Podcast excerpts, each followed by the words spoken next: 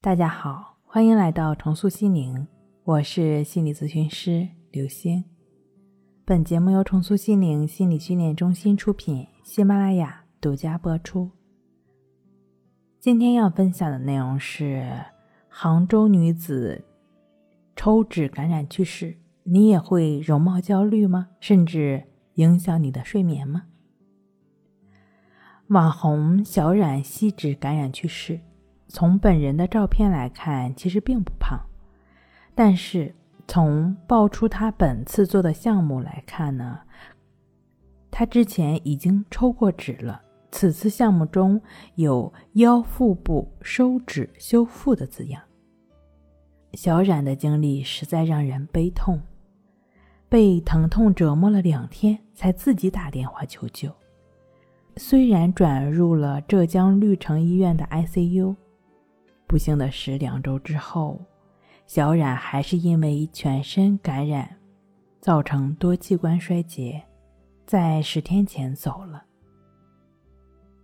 不得不说，现在医美呢比较流行，抽个脂、填个充、打个针，好像很平常。尤其像网红等比较爱美或者比较在意容颜的小姐姐，但是。对于原本就不胖的小冉来说，再次抽脂已然很危险。脂肪是比水的质量还要轻，哪怕是抽到最大限量三百毫升，这是一个危险值，抽到这个危险值也瘦不到五斤。暴饮暴食、爱吃管不住嘴还不爱动的习惯不改变，你觉得自己真的是抽一次？就万事大吉了吗？更何况抽一次就可能全身代谢紊乱，危及生命呢？在《情绪自救》一书中有言：“欲望会遮蔽你的双眼，碾压你的智商。爱美之心，人皆有之。追求美、追求瘦、追求财富、追求暴力，无论哪种欲望。”如果欲望特别强，判断就会连小朋友都不如。你会容貌焦虑吗？会做医美吗？会有在自己身上动刀的冲动吗？你可能会，也可能不会。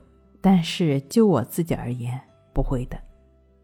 原因很简单，我怕疼，或者说我变美的欲望还没有那么强。前两年啊，我曾经接待过一位容貌焦虑来的来访者，叫明仔。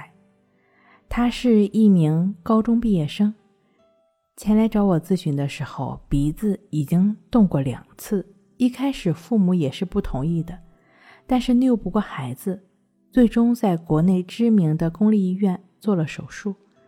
做了一次，他一直觉得效果出来了，但他总觉得鼻子是歪的。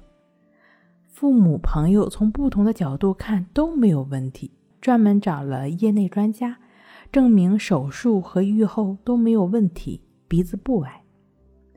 明仔看似是在众人的劝说下开始接受鼻子不歪的事实，但他只是表面上应付着父母，实际上在做着向内攻击。他开始不自觉地看鼻尖，总觉得鼻尖碍眼。每天一睁眼就看到鼻尖杵在那里，非常烦躁。这种焦躁的情绪一点点泛化到睡眠上。他白天看鼻尖，晚上想鼻尖，越想越烦，越想越难受，越想越睡不着。他白天黑夜都忙着鼻尖的事儿，父母怎么舍得孩子痛苦呢？无奈之下，只能再次在鼻子上动刀。几个月之后。明仔这次恢复的不错，但他觉得这张蜡黄的四方脸配不上这精美的鼻子，又开始三番五次的跟父母闹要整容。父母发现孩子不仅是对脸不满意，对身材也不满意，并且脾气也越来越暴躁，睡眠也只能靠药物来维持。在他们看来，在女儿眼里。他自己就没有什么能让自己满意的，再好的东西他都在不断的找茬儿。刚开始咨询的明仔在他的认知地图中，只是在不断的输出负能量。认知地图好像并不存在美好积极的图示。好在失眠的痛苦和安眠药的副作用让他有主动求治的意愿，这很关键。在咨询初期，我通过面质指导，逐渐的让他认识到事物的两面性。从明仔当时的状态，一次次强化认知图示中辩证的存在。在咨询中期，通过静坐观息法的练习，培养起对负性思想模式、负性想法的免疫力。咨询中多次带领他将这种免疫力一点点带入到日常的学习中。他的精神状态不再那么焦躁，哪怕是升起了焦虑等的烦躁，也能在免疫力下立刻化解。事实上，这个阶段情绪免疫力也逐渐的潜移默化的帮助他入睡。咨询的中后期，通过睡眠认知的重新建立以及静卧关系法。对睡眠执念的消除，他最终获得了自然入睡的能力。咨询结束，明仔没有想着再去整容，就像一次次允许自己睡不着一样，他接纳了自己的样貌，允许自己这个独立的个体存在，认识到自己虽然不完美，但对当前的自己很满意。做一个对家庭、对社会有价值的人，难道不更好吗？逝者安息，愿天堂只有美丽，没有疼痛。